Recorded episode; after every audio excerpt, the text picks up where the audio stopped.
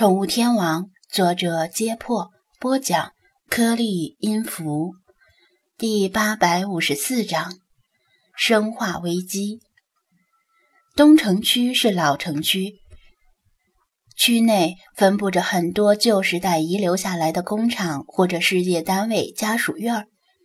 尽管这些单位和工厂早已改制或者破产，只有家属院作为时代的记忆而留存。波比特虫事件的时候，张子安跟着赵汉公和吴电工来过一次。这次没费什么劲，轻车熟路地找到家属院的入口。今天是工作日，此时是上班时间。按理说，这个时候除了张子安这样的社会闲散人员之外，可能只有退休的老人和保险推销员在路上闲逛。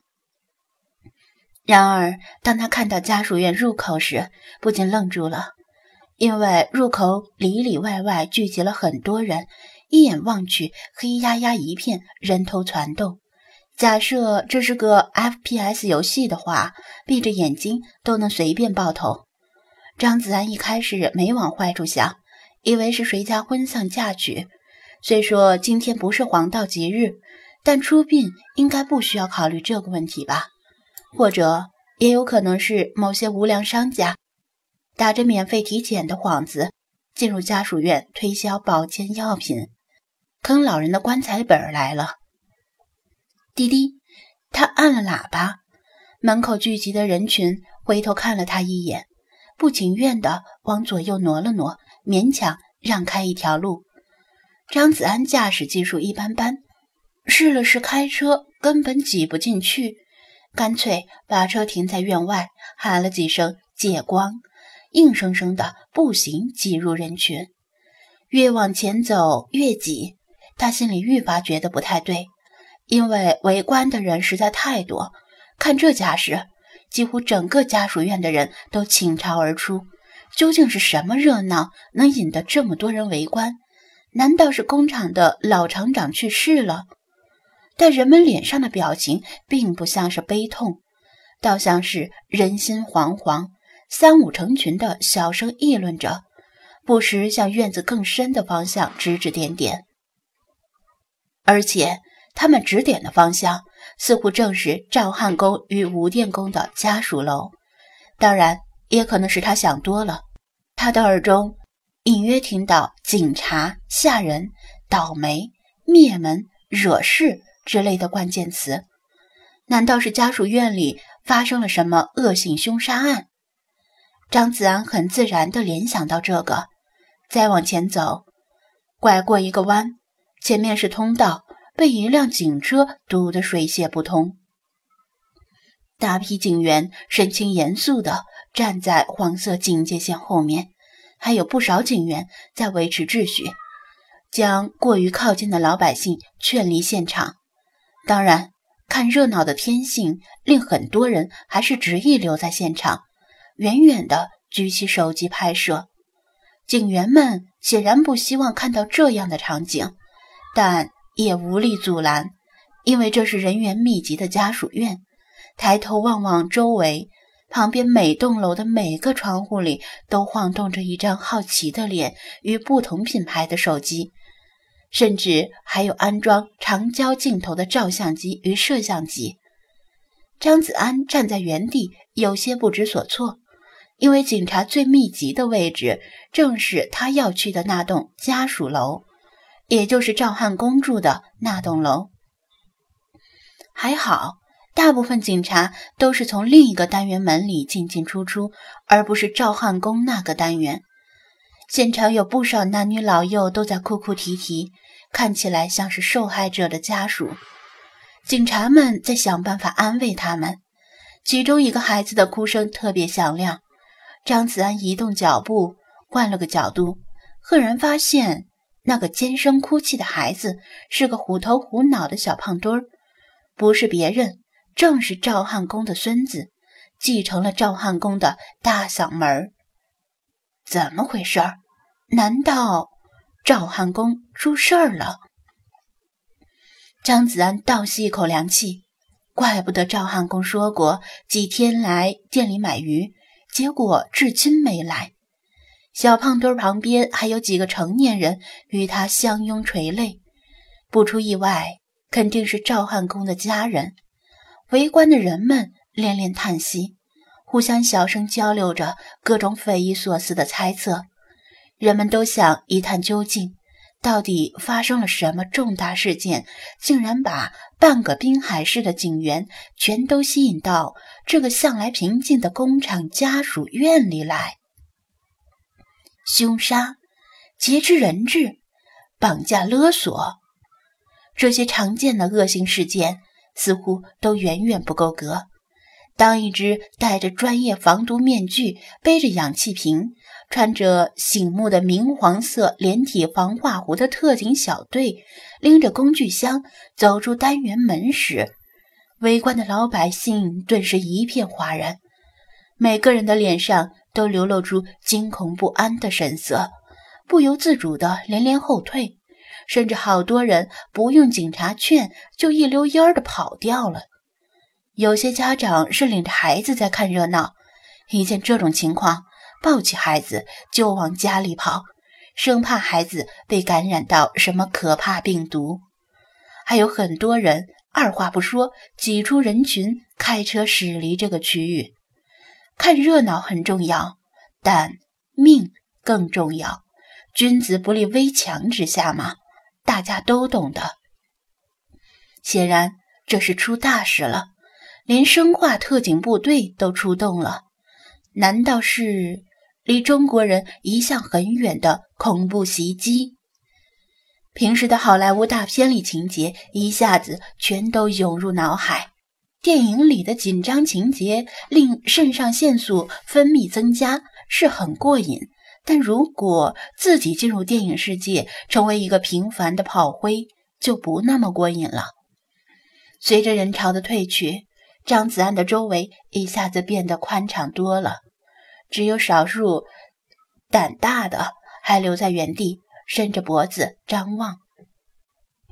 生化特警小队出来后。去向外面等着的一位身穿警服的中年人汇报情况。这位中年人大约五十余岁，面色极为凝重，身上散发着一股无形的身居高位者的威严气度。在这位中年人身边，张子安一眼就看到了盛科，他正焦虑地向特警小队询问着什么。虽然张子安离得太远。但特警小队带来的消息显然并不乐观。盛科和中年人交换眼色，脸上的肌肉不断抽搐，像是遇到了极为棘手的未解难题，又像是在为重大决策而左右为难。让开，让开！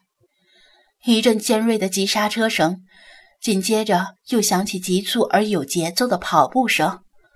张子安回头一看。竟然看到了两个熟人与两条熟狗，小刘和小王紧绷着脸，牵着赤龙和王子从院门口一辆警车里下来，与其他带犬民警一起跑步入场，跑到中年人身边去敬礼报道。与张子安擦肩而过时，无论是小刘和小王，还是赤子和王子，都发现了他。但是出任务时，严明的纪律令他们只是稍微分了下神，并没有出声打招呼。几条训练有素的警犬从始至终都是一声不吭，张子安也识趣的闭嘴。这时候没他开口打招呼的余地。盛科向警犬小队下达了原地待命的指令，警犬们排成一排，蹲坐下来。生化特警小队。向带犬民警们逐一发放防毒面具，带犬民警们抱着防毒面具和氧气瓶，目光笔直前视，不时地瞟向生化特警进进出出的那个单元门口，眼神中交替闪动着掩饰不住的担忧。张子安大致上猜到了，只要中年人一声令下，警犬小队将突入那个单元。利用他们的嗅觉来搜索可疑物体。从生化特警小队如临大敌的架势上看，这对警犬们来说可能是一次自杀式任务。哎呦，怎么手机没信号了？是呀，我正编辑朋友圈呢，编辑完了就发不出去。我的手机也没有信号了，电话打了一半就断了，再拨也拨不出去。你们的呢？我也是啊，急死我了！我正直播呢，人气蹭蹭上涨，谁给我掐断了？像是谁下达了命令一样，围观者们不约而同地举高手机，试图寻找那虚无缥缈的信号。张子安也掏出手机看了看，信号标志已经消失。不出所料，未免谣言四起，令滨海市民众产生大规模恐慌。